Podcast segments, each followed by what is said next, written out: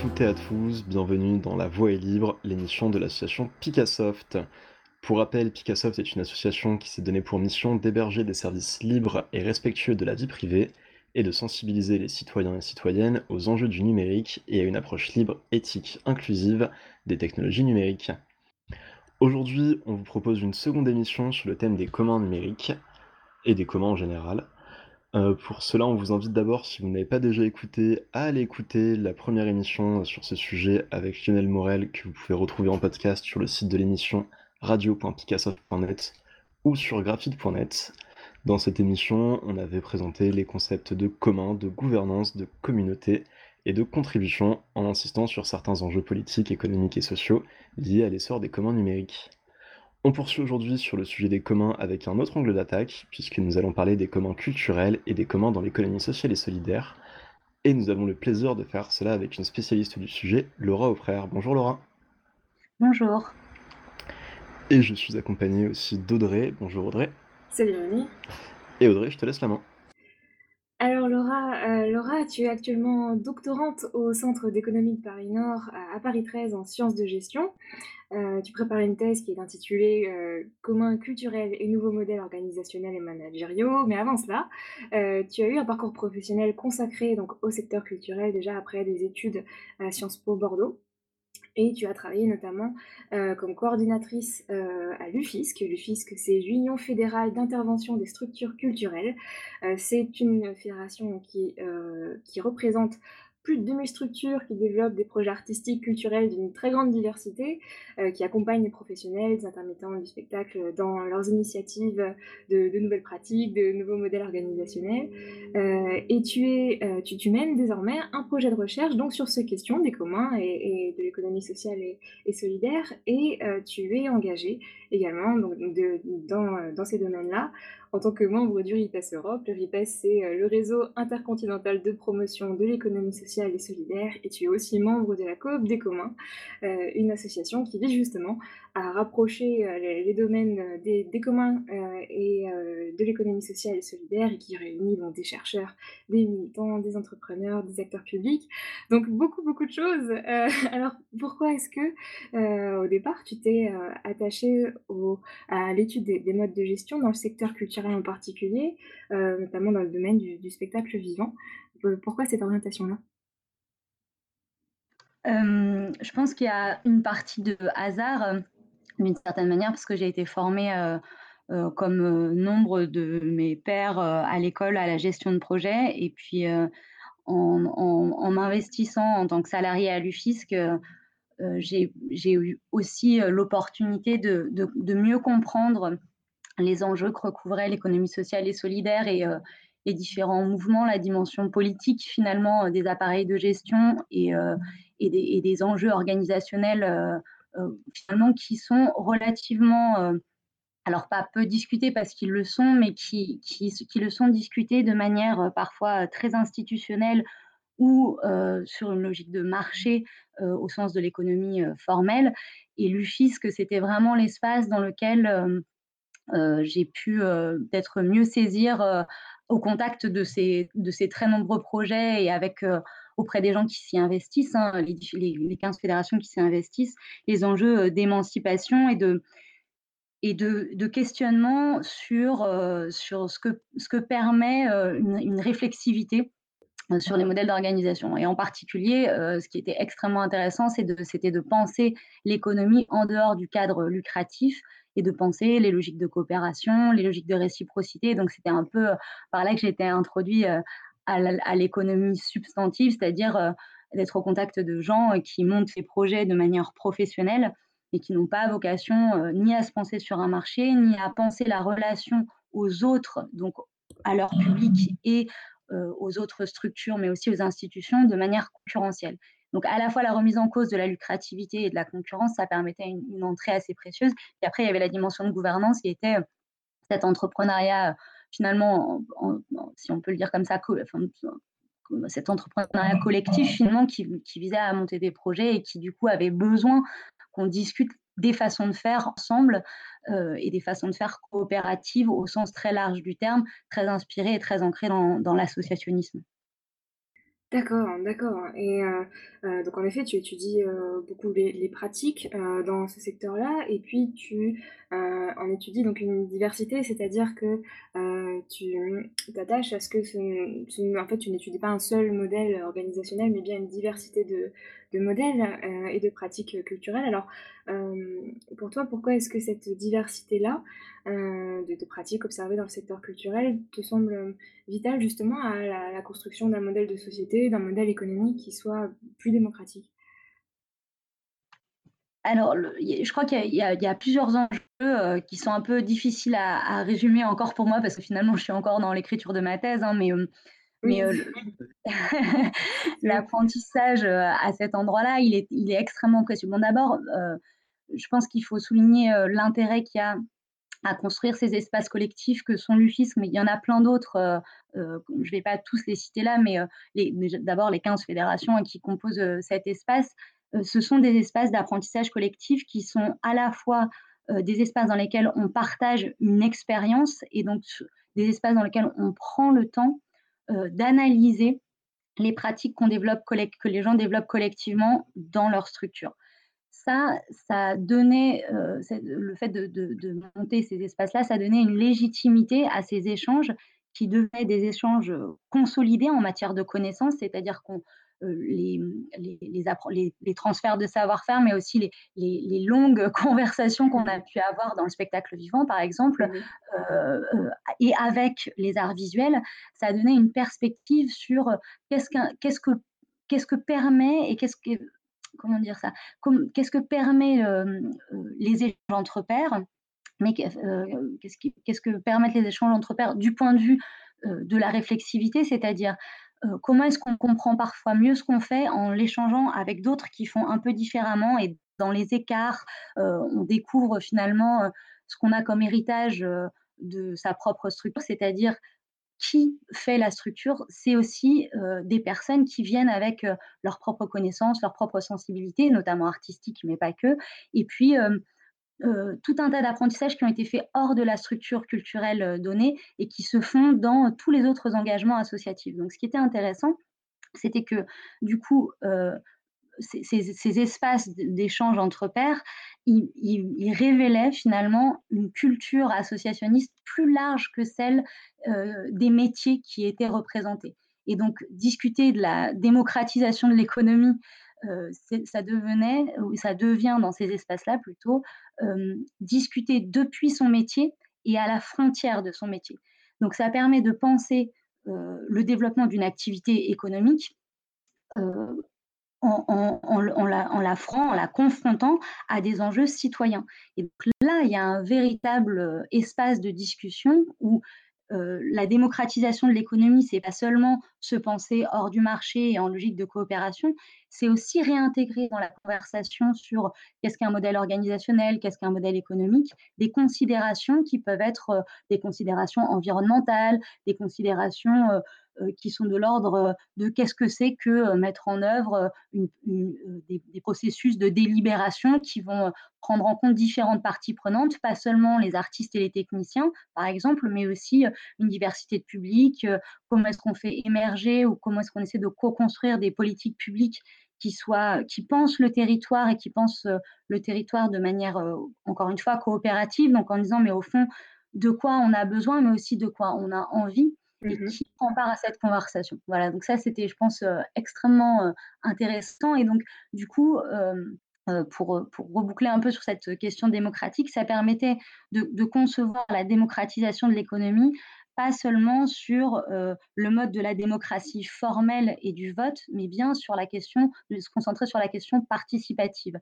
Et euh, l'UFISC s'est saisi, et je crois que c'est euh, l'objet de l'économie solidaire, mais aussi des communs, de la question des droits culturels. Et la question des droits culturels, ça n'est pas seulement l'accès aux œuvres, donc ça n'est pas de penser seulement la circulation des œuvres une fois qu'elles sont terminées sur un territoire et, la circulation auprès de différents publics, mais la participation d'un certain nombre de, de, parties prenantes, des publics, à euh, la délibération, à qu'est-ce qu'on a envie de faire dans un lieu, à comment est-ce qu'on organise les pratiques culturelles. Et donc les droits culturels, c'est heu, c'est pointer le droit de tout un chacun à participer à la vie artistique et culturelle et pas seulement en tant que spectateur. Donc là, on voit bien que la question démocratique, elle, elle s'enrichit, heu, bien au-delà de la question formelle.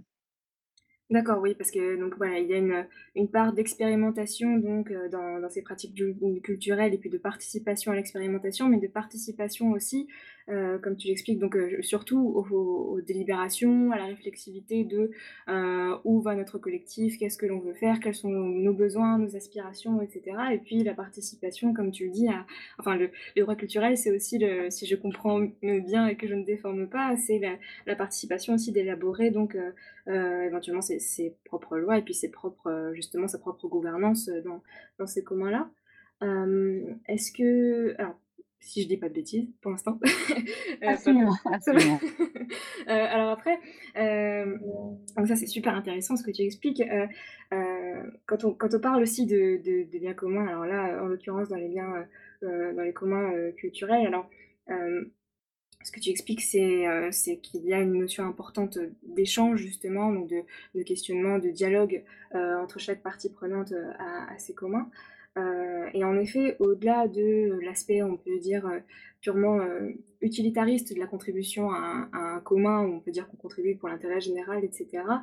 Heu, ce que tu expliques, ce que j'ai pu lire, à propos de ce que tu disais, là-dessus, c'est que ce qui est plus important, dans le commun que le bien, c'est plutôt le lien, c'est-à-dire justement ces échanges sociaux-là. Alors est-ce que, heu, une question qu'on pourrait se poser, nous qui sommes avec Rémi plutôt, heu, axés sur le numérique, est-ce que, hem, pour toi cet aspect-là, de d'appartenance à une communauté, puis de d'échange de chaleur humaine peut se retrouver, heu, tout de même dans la gestion de communs numériques? Est-ce que ces échanges-là, ces pratiques, que tu étudies dans les communs culturels peuvent aider peut-être à la gestion des communs numériques? Oui, absolument, je pense que enfin, il me semble, en tout cas, d'après ce que moi j'ai eu, l'opportunité d'observer, c'est que cette dimension, heu, participative pour aussi, heu, hem, heu, parfois, complexe qu'elle puisse être, c'est-à-dire, tout le monde, toutes les parties prenantes, c'est-à-dire tous les publics ne ne participent pas de la même manière. Mmh. Bien sûr qu'il subsiste des des distinctions entre, une participation professionnelle de la part des artistes et des techniciens et puis une participation, qui se fait sur le registre, de l'amateur. Ce qui est intéressant, je pense, dans dans les communs culturels, dans les dynamiques finalement, pa parce parce que c'est ça qu'on c'est ça que que je regarde, c'est finalement de pas saisir, ces initiatives comme comme, des organisations figées, mais comme des processus de faire ensemble. Et donc ce qui est intéressant, c'est que ce les conditions de la participation. C'est-à-dire que c'est pas un cadre participatif qui serait posé avec des rôles assignés, même si encore une fois, on peut distinguer, heu, des statuts différents, le statut professionnel, le statut amateur, mais on voit bien d'abord qu'il y a des porosités puisque, heu je pense à je là, je je pense à un lieu comme, heu, Main-d'œuvre, heu, parce que son actualité a été, particulièrement brûlante. C'est c'est un c'est un lieu qui a qui a qui a pensé depuis très, très longtemps ses porosités en en en organisant énormément de pratiques amateurs et en même temps, le passage de la pratique amateur vers la pratique professionnelle. C'est-à-dire des gens qui ont fait énormément de répétitions et puis qui à un moment décide de se professionnaliser. Donc déjà, Mmh penser la participation des publics de manière, plus poreuse que, d'une opposition, complètement tranchée entre professionnels et amateurs, ça évite de penser, ces 2 positions-là en termes hiérarchiques.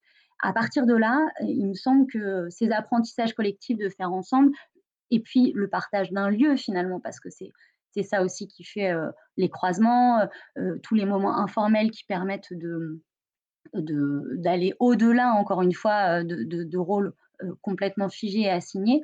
Heu, ç ça permet ça permet un dialogue qui, il me semble, heu, permet à tous de de de de, témoigner, de discuter au fond, qu'est-ce que je viens chercher dans un lieu, moi en tant que public, moi en tant qu'artiste, moi en tant que technicien? Et on voit bien que, il y a un plaisir à faire ensemble. Alors, il y a, mmh, un grand chercheur à l'EHSS qui s'appelle Jean-Marie Schaeffer qui a écrit, heu plusieurs, ouvrages absolument fondamentaux, dont un, moi, qui m'a beaucoup marqué, qui s'appelle La fin de l'exception humaine. Et, dans ce livre, il explique très bien, alors je suis désolée par avance parce que je vais résumer sa pensée et, très, fort, très fort probablement mal la résumer, mais il rappelle que l'expérience esthétique n'est pas le propre des œuvres et qu'on peut prendre du plaisir, il y a un plaisir esthétique dans la vie de manière générale sur tout un tas d'autres. C'est une conduite l'expérience esthétique. Donc, c'est la façon dont on se présente au monde et dont on, dont on interagit. Et je trouve que finalement, il y a presque une. c'est presque, presque aussi important le rapport que les artistes, les techniciens et les publics entretiennent aux œuvres que les rapports qu'ils entretiennent entre eux. Et ce plaisir qui est pris au faire ensemble, euh, rappelle, je crois, que la démocratie, au sens où on, l'expérimente, c'est un, besoin qui correspond à un besoin d'émancipation, mais c'est aussi, et, si ce n'est plus, une aspiration. Et donc, ça, évite, je crois, de rabattre ces initiatives sur, sur une lecture un peu instrumentale. On aurait besoin de ces lieux pour faire mieux. Euh, on a envie de ces lieux pour faire ensemble. Et donc, ça paraît peut-être euh, un pas de côté un peu, euh, un peu caricatural dit comme ça, mais en même temps, c'est bien dans ce plaisir à, faire ensemble, malgré les difficultés qu'on peut rencontrer, qu'il y a un apprentissage. Et il me semble que du coup, dans les communs numériques, la configuration, bien sûr, est, différente et, le lieu est, pensé de manière très différente également mais il me semble qu'il y a, on retrouve cette notion de plaisir et d'aspiration à faire ensemble qui donne du sens. Et je crois que ce sens, du coup, en n'interprétant pas euh, ces initiatives, encore une fois, sous, un angle exclusivement instrumental, hein, qui serait euh, de remplir tous les objectifs euh, démocratiques où tout le monde participerait à la même, à la même, selon le même format, c'est-à-dire la grande assemblée générale permanente, etc., mais plutôt en trouvant des espaces, des sujets, des thèmes, des objets où chacun participe depuis sa place. là, il y, y a quelque chose qui est tout à fait, une réflexion qui est peut-être transversale au sens où elle n'est pas sectorielle, donc elle n'est pas propre au secteur culturel, mais c'est une culture de la participation et cette culture de la participation, elle est plurielle et elle se partage dans les communs culturels, euh, dans les communs numériques, mais aussi dans tout un tas d'autres dynamiques en commun qui sont euh, partagées donc, par d'autres secteurs euh, à n'en pas douter.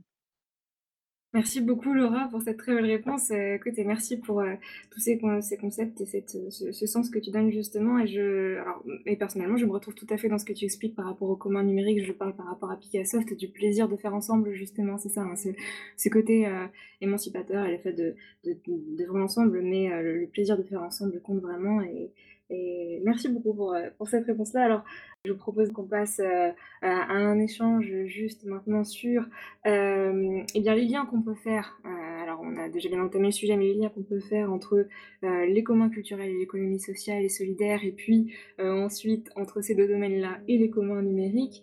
avant cela, donc, on va reposer juste quelques définitions, quelques concepts pour être bien sûr de, de quoi on parle. Rémi, je te donne la main. Alors on va commencer par la définition des communs. Pour cela, on va reprendre la définition de Lionel Morel qui dépasse la définition classique, qui est donc une ressource gérée par une communauté avec des règles et une gouvernance établies par la communauté. Lionel Morel lui nous expliquait que cette définition centrée sur la ressource n'est sans doute pas à la hauteur de la réalité. Il parle donc d'une institution, d'un système de règles déterminées par une communauté pour régler la mise en partage d'une ressource grâce à la mise en place d'une gouvernance et de processus délibératifs pour garantir la pérennité de la ressource de façon démocratique. C'est un modèle de gestion, une forme d'organisation, un mouvement plus qu'une simple ressource. Une deuxième définition sera celle de l'économie sociale et solidaire. Donc c'est un ensemble de coopératives, mutuelles, associations, fondations, sociétés commerciales, dont les activités et le fonctionnement sont fondés sur les principes d'une solidarité et d'utilité sociale. Audrey, je te laisse enchaîner sur les communs culturels.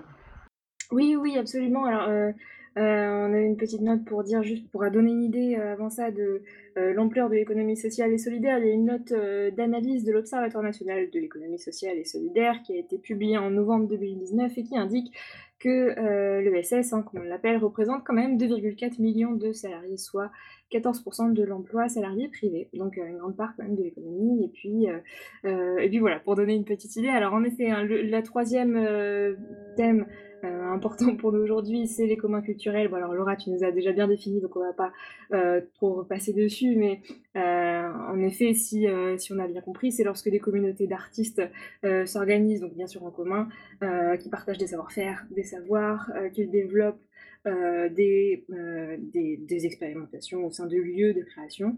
et puis, ce qui est intéressant dans la définition que euh, tu donnes, enfin ce qu'on a compris des communs culturels euh, avec toi, c'est que ces communs culturels euh, dépassent donc le, schéma divisé entre production et puis démonstration ou consommation d'un contenu culturel, puisqu'ils se font dans des lieux, des lieux intermédiaires, et, indépendants, et puis ils proposent donc de faire participer également le, le, public, les amateurs, etc. Alors, il y a un, euh, quelque chose d'important dans les communs culturels, ce sont les tiers-lieux. Euh, alors les tiers-lieux, on a appliqué la définition sur le site de la coopérative des tiers-lieux, justement. Alors, euh, je vais vous le lire. Les tiers-lieux, euh, qui sont appelés aussi espaces de travail partagés et collaboratifs, désignent des lieux de travail où la créativité peut naître entre différents acteurs, où la flexibilité répond aux difficultés économiques du champ entrepreneurial. Ils peuvent prendre la forme d'espaces de travail partagés, que l'on appelle aussi coworking, d'ateliers partagés, de Fab Lab, et puis ils accueillent des services hybrides, tels que des salles de réunion, des jardins partagés, des boutiques partagées, des cafés, des épiceries, des ressourceries, des espaces de médiation culturelle et bien d'autres. Voilà, donc différentes forme de, de tiers-lieux.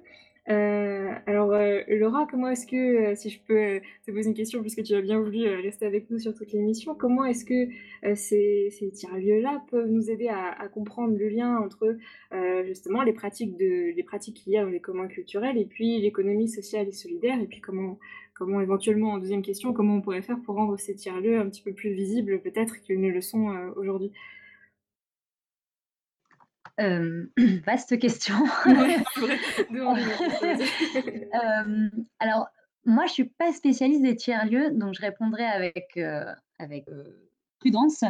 il me semble que les tiers-lieux, ça correspond finalement peut-être plus à un mouvement qu'à une forme figée. Euh, ou, une forme donnée, disons, puisqu'on retrouve à la fois euh, une diversité sectorielle, euh, on a des espaces de coworking très pluridisciplinaires, et puis on a des tiers-lieux qui ont des ancrages sectoriels forts, ou en tout cas des, lieux, par exemple, notamment des lieux culturels qui se revendiquent comme tiers-lieux.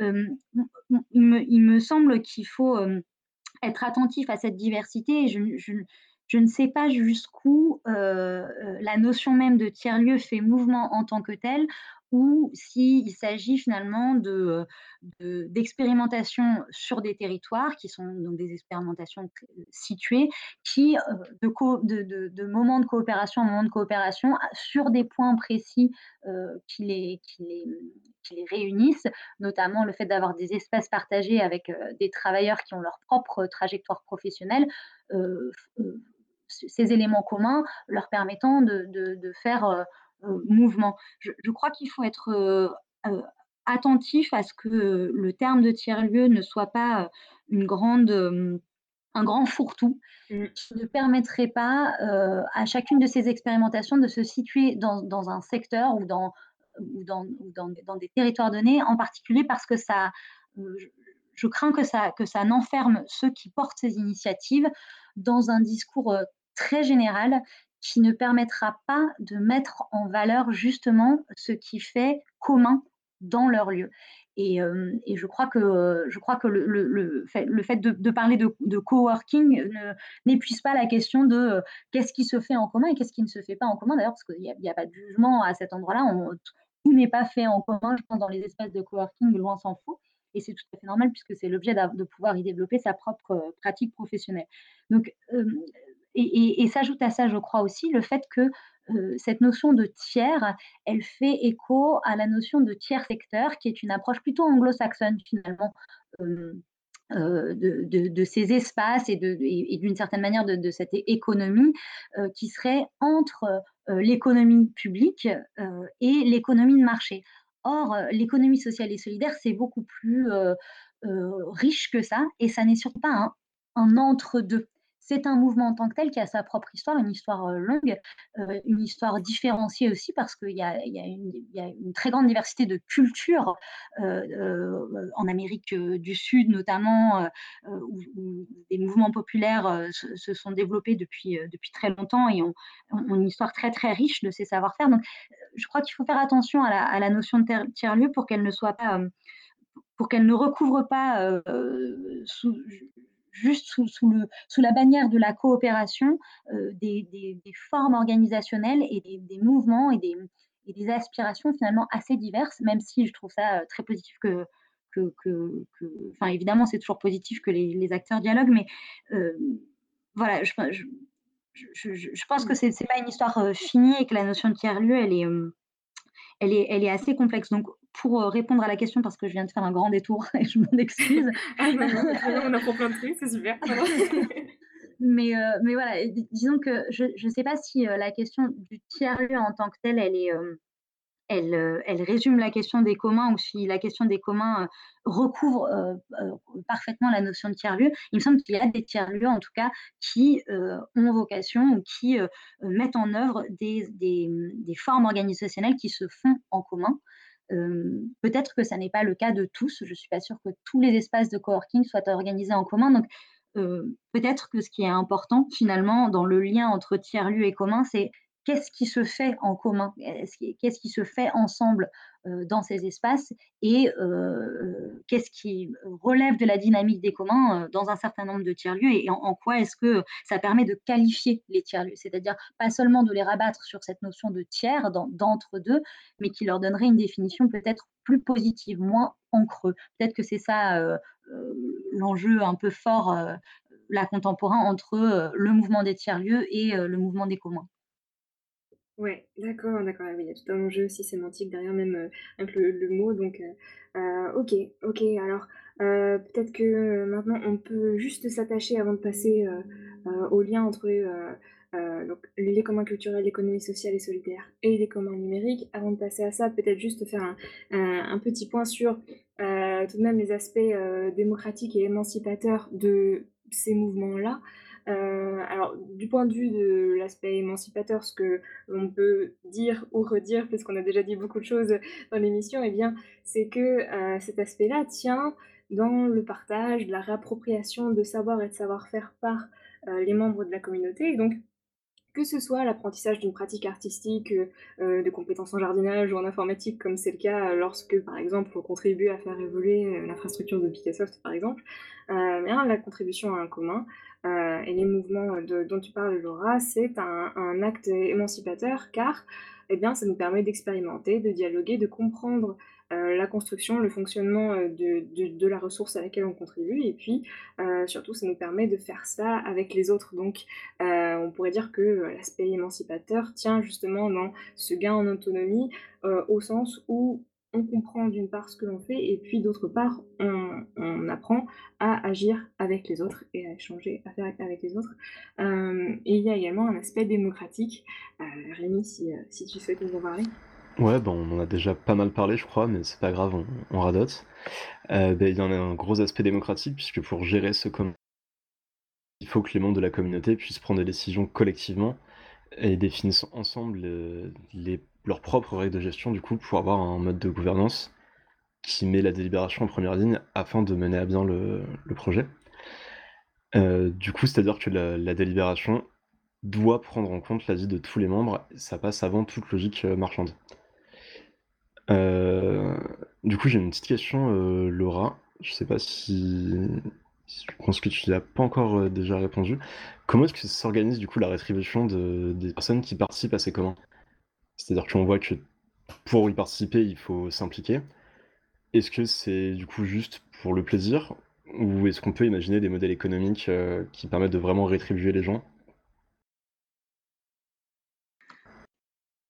Alors, c'est une, euh, assez complexe, heu, et qui appelle des réponses différentes en fonction des initiatives et de l'objet qu'elles se fixent. Hem, par exemple, en tout cas moi dans mes travaux heu, la participation à la dimension en commun, des lieux que que je peux observer, elle n'est pas rétribuée. En tout cas, elle n'est pas rétribuée au sens, d'une rétribution qui serait calquée sur, le modèle du salariat ou de la prestation, c'est-à-dire sur, sur la rémunération du travail, que ce soit sur un marché ou hors marché.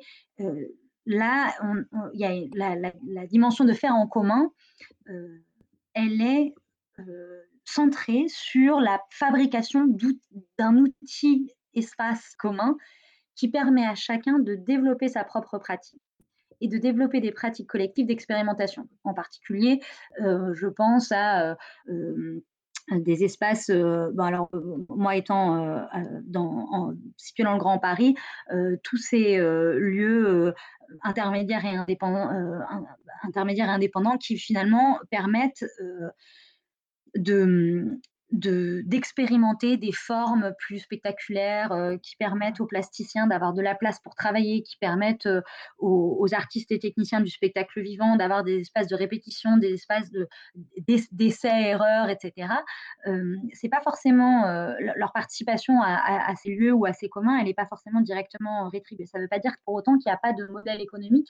Simplement le modèle économique, il ne couple pas de manière automatique la question du travail, de la contribution et la question, heu,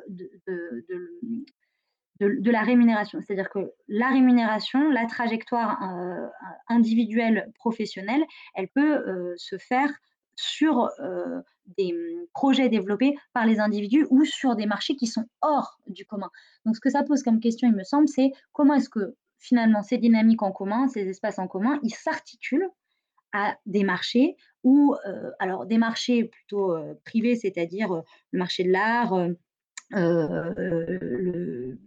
la vente de spectacles, dans dans dans, à des lieux, ou, à des espaces publics, hein, on a en France un réseau de diffusion, publique très important et donc les les spectacles sont vendus pour que pour que les artistes et techniciens soient soient soient rémunérés.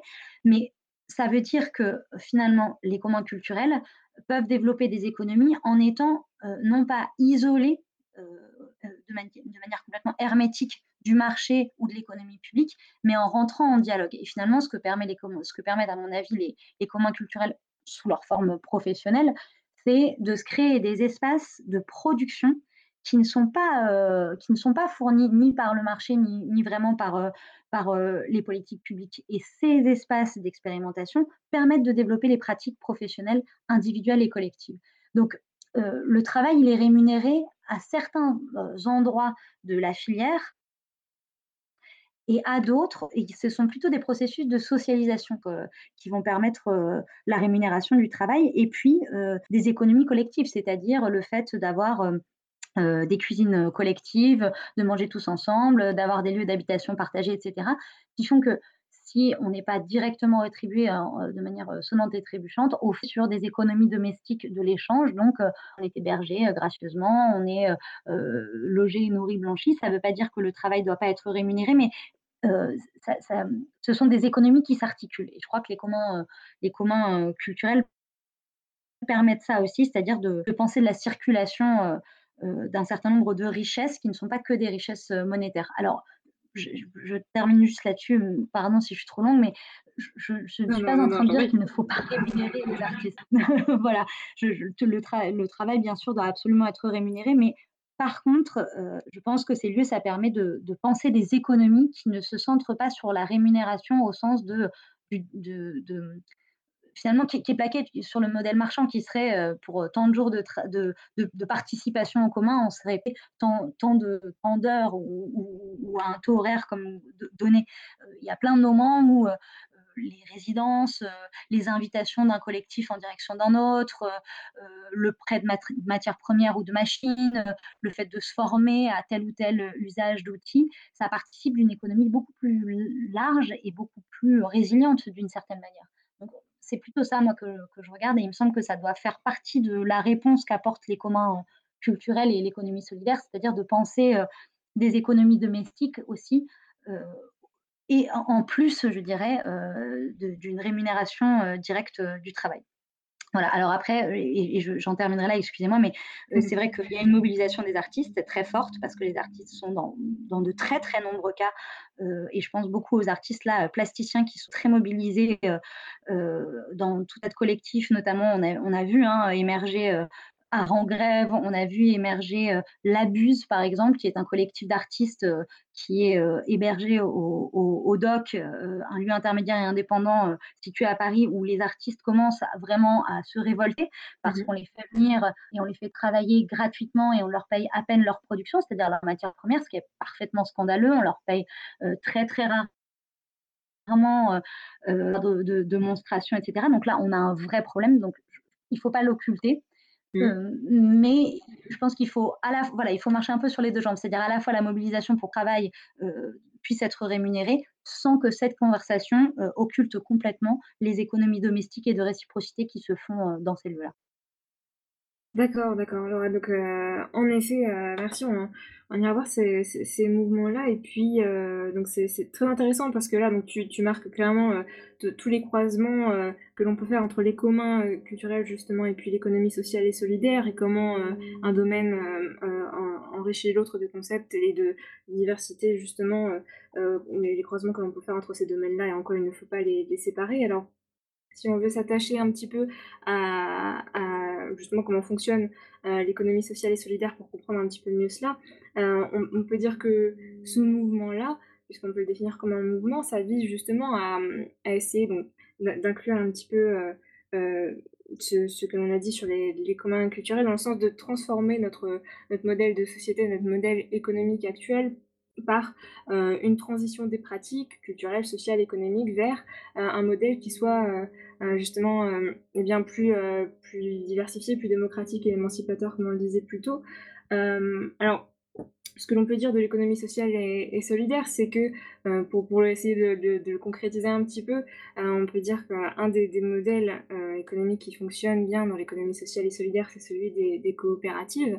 Alors les coopératives, c'est un, un modèle de production donc, hein, donc c'est, une association alors là, c'est la définition de l'Alliance coopérative internationale qui, qui donne donc une définition de la coopérative comme une association autonome de personnes volontairement réunies pour satisfaire leurs aspirations et besoins économiques, sociaux, culturels communs, au moyen d'une entreprise dont la propriété est collective et où le pouvoir est exercé démocratiquement. Euh, et dans les coopératives, justement, a les deux modèles de coopératives de production. Il existe euh, les SCOP, les sociétés coopératives et participatives, et les SCIC, les sociétés coopératives d'intérêt collectif. Voilà.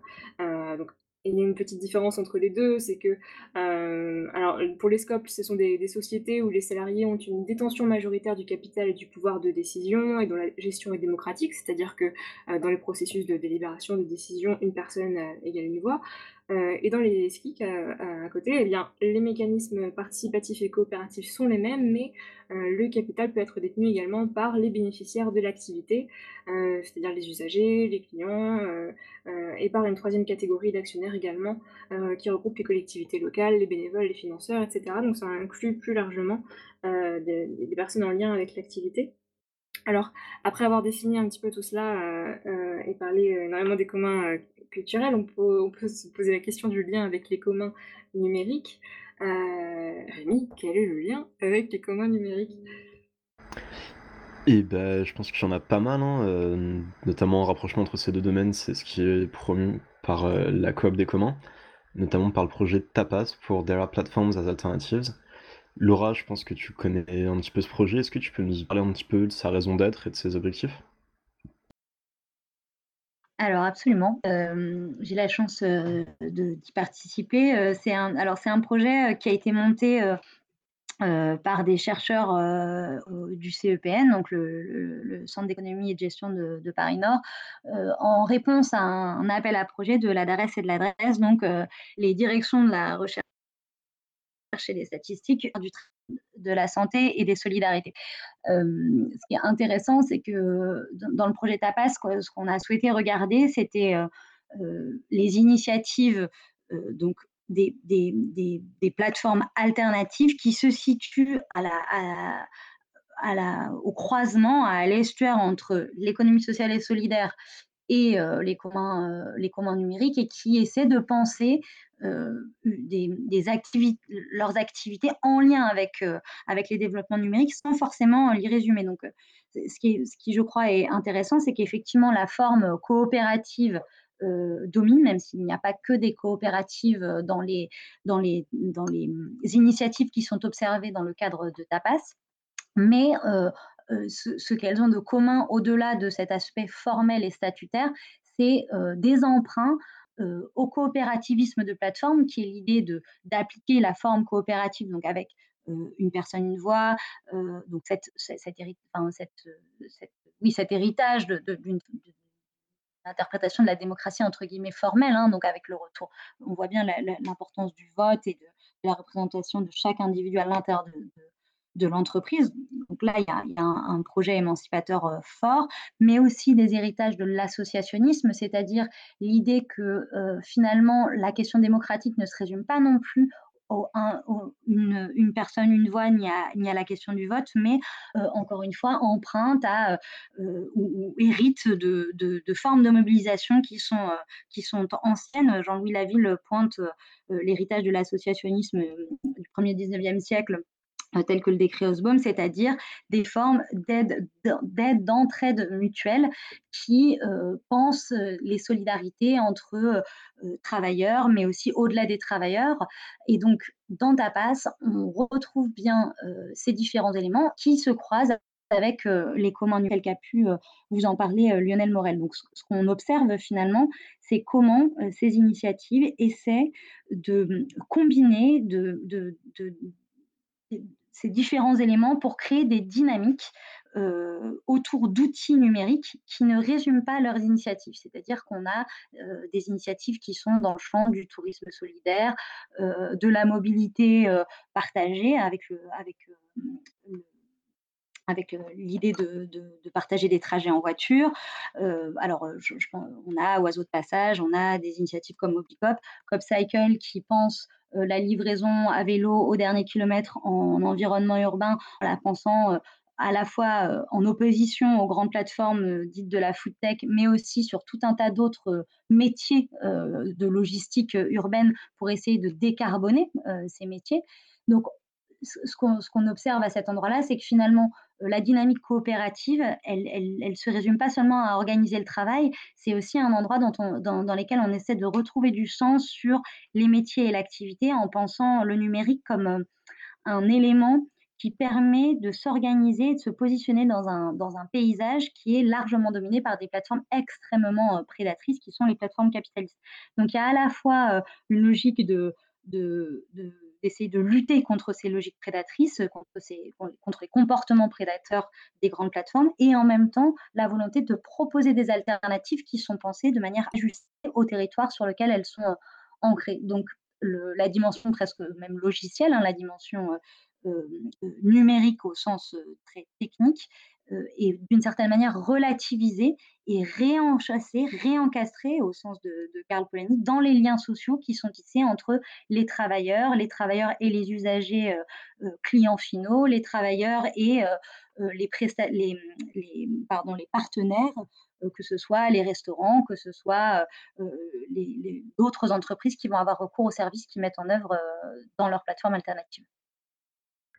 D'accord, merci Laura pour cette présentation très très complète. C'est euh, très frustrant de ne pas pouvoir euh, euh, te poser davantage de questions sur ce projet très très intéressant parce que l'heure tourne malheureusement, on doit, clore bientôt l'émission, mais, mais ce sera un projet à suivre et puis dans lequel on pourra, pour lequel on pourra rediscuter vraiment avec plaisir parce que c'est un projet vraiment très très important que ce soit pour, pour, pour les commandes, pour tous ces, ces, modèles spécifiques justement qui sont renforcés grâce à ce projet. Les explications seront disponibles sur le site du CEPN notamment, donc oui. On mettra le lien, tout à fait. On, mettra on donnera le lien en fin d'émission et on le mettra euh, sur le site également de radio.picasoft.net euh, pour euh, vous inviter à aller regarder tout ça plus, plus en détail. alors un dernier point, donc en effet, puisque l'on a basculé dans le sujet des, communs euh, numériques.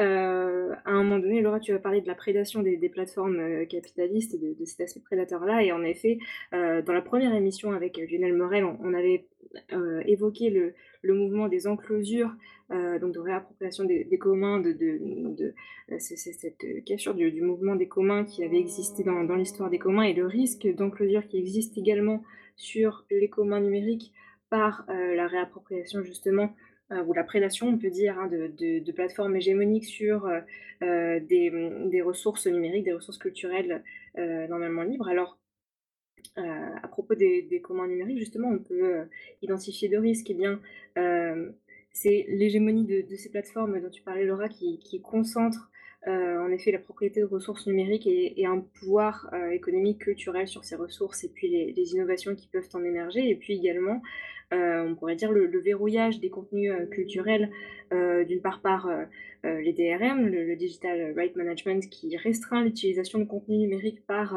un, système d'accès conditionnel et puis également le système de, copyright euh, lié à la propriété intellectuelle. Alors, à propos euh, des, communs culturels numériques euh, des communs numériques euh, en particulier, Lionel Morel nous expliquait bien, il insiste sur le fait que eh bien, ces communs numériques sont, ces biens communs sont des, des biens non rivaux, c'est-à-dire qu'ils ne se divisent pas lorsqu'on les partage, mais au contraire, ils se multiplient à chaque partage et euh, en fait, toute tentative d'enclosure des, communs numériques va à l'encontre de, ce phénomène-là, et puis euh, vise en tout cas l'exploitation de cette caractéristique de la multiplication de, la valeur en détournant la, valeur multipliée pour en, monnayer, l'usage. Donc c'est quelque chose contre lequel euh, les, les commoners essaient de, lutter, et donc heureusement il, il existe beaucoup d'initiatives et de mouvements pour lutter contre ces risques d'enclosure des communs numériques. Euh, alors le premier, ça va être celui de la, culture libre. Je ne sais pas si tu souhaites nous en parler, Rémi. Oui, alors la culture libre, bah, c'est euh, du coup les, données open data. Euh, donc c'est un mouvement d'ouverture de données publiques qui rend donc ces données publiques librement consultables et utilisables par tout le monde.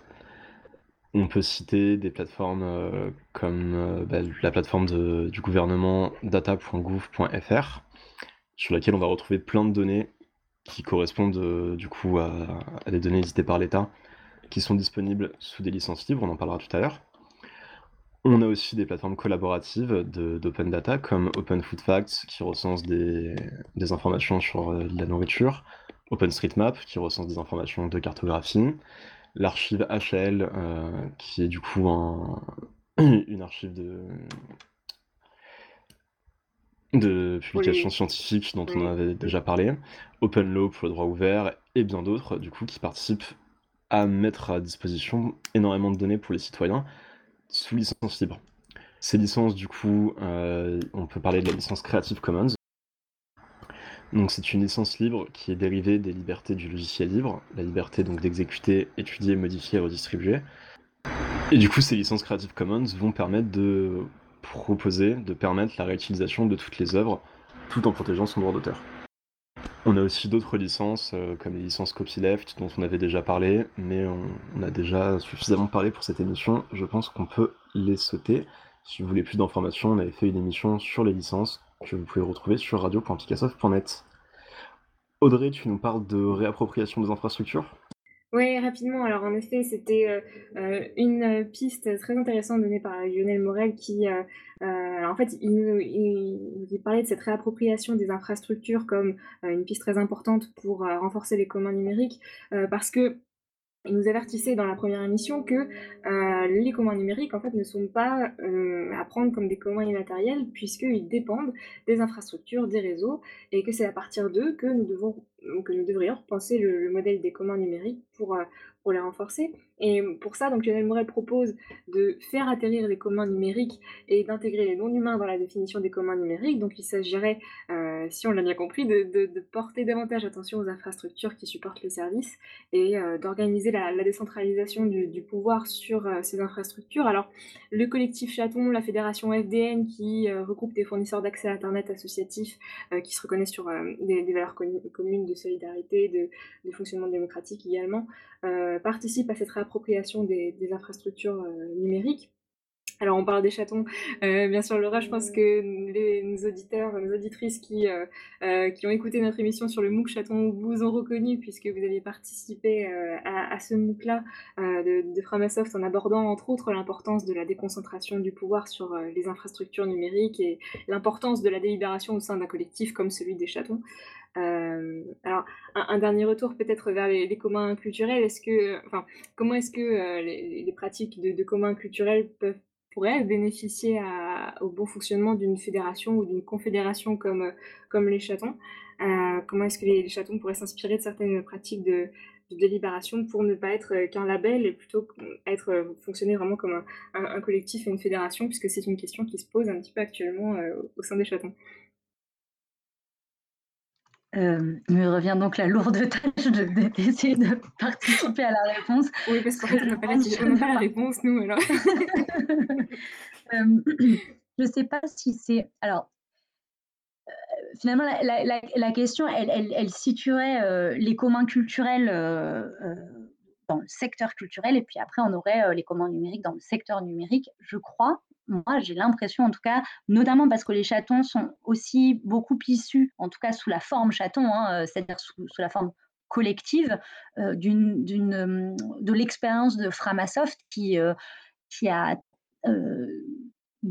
qui a eu cette, cette, incroyable intelligence de, de, penser la question numérique d'abord comme une question d'éducation populaire, ou en tout cas comme une question d'éducation populaire et comme une question technique, mais sans jamais euh, euh, escamoter la dimension culturelle de nos usages euh, numériques. Et il me semble que du coup, les chatons, en tout cas, voilà, parce que ces initiatives existent avant, finalement, je pense, pour une partie d'entre elles, avant que Framasoft lance cette idée de dynamique collective, il me semble que les chatons, c'est l'expression de, formes diverses, professionnelles et amateurs, d'une culture numérique qui est différente de celle euh, qu'on nous a euh, largement imposée à travers des usages façonnés par les outils numériques des GAFAM ou des grandes entreprises de logiciels qui finalement traitent les, usagers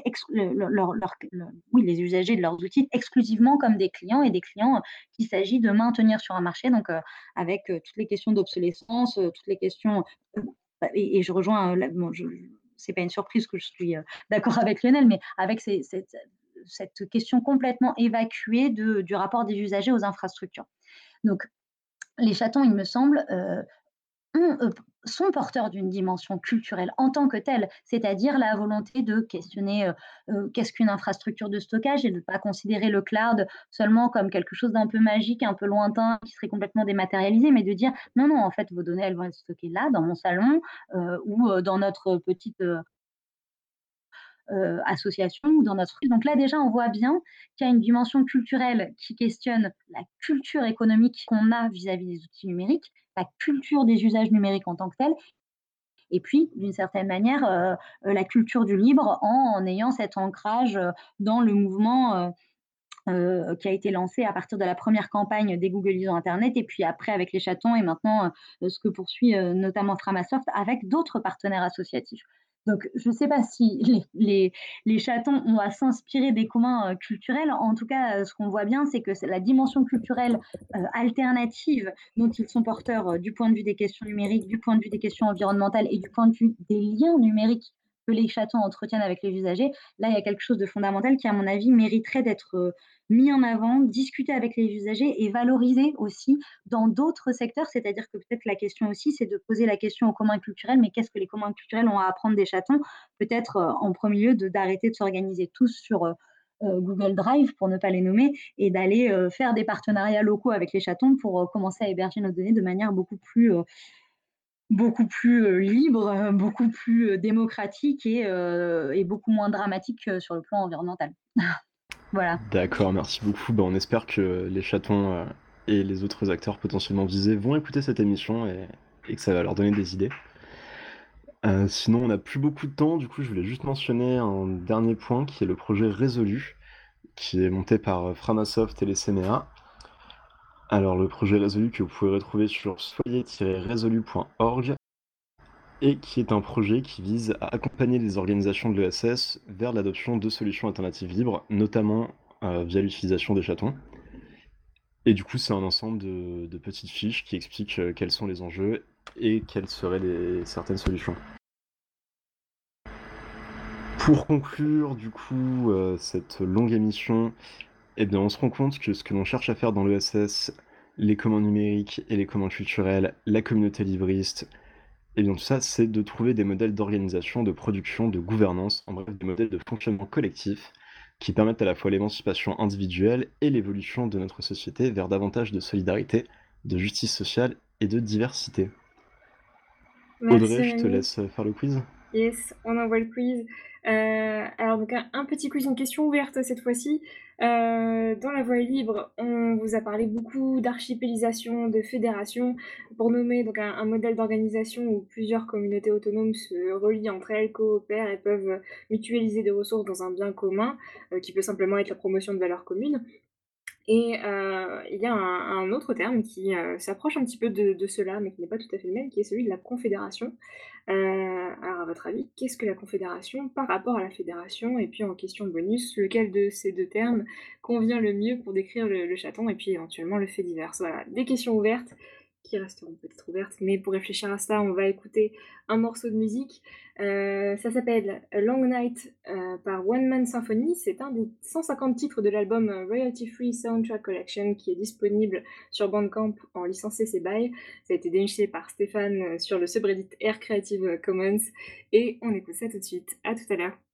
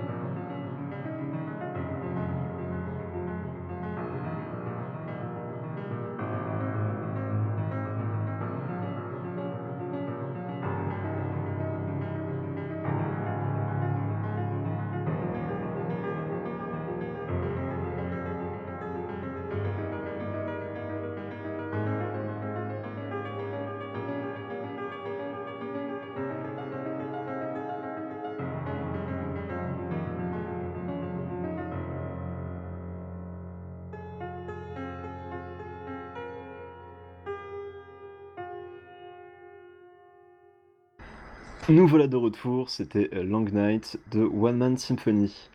Alors la réponse au quiz, eh bien le terme de confédération est un terme précis pour désigner l'union par traité où chaque partie conserve pleinement sa souveraineté. C'est un terme en opposition à celui de fédération donc, où un organe fédéral est composé et détient le pouvoir d'élaborer des lois.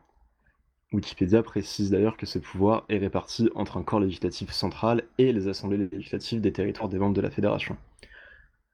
On peut dire du coup qu'en l'état, l'organisation du chaton et de la fête diverse en général épouse davantage le sens de la confédération, mais la question reste ouverte et nous n'en avons pas la réponse. En effet, alors euh, bon, quelques liens donc pour euh, euh, vous inviter à aller creuser encore davantage toutes ces questions. Alors celui, le premier qu'on peut vous donner, c'est celui de la coop des communs. Donc coop des communs tout attaché, c'est oop. Ensuite, le projet Tapas, du coup, qui est disponible sur le site du CEPN, donc cepn.unif-paris13.fr slash tapas. Et puis un petit peu d'autopromo, ça fait pas de mal, donc résolu, euh, soyezrésolu.org, soyez euh, du 6 résolu.org. Euh, on en a fini pour aujourd'hui, on mettra tous ces liens-là sur le site de la radio. Laura, merci beaucoup pour, euh, pour cet échange, vraiment. Merci à vous, merci beaucoup pour l'invitation. Ah, vraiment, c'était un plaisir, et puis, et puis ben, à, une prochaine fois, donc, et Rémi, merci à toi aussi. Volontiers. Bah, merci beaucoup, Laura. Euh, et bien, bonne journée à vous et à la prochaine. À plus. À bientôt.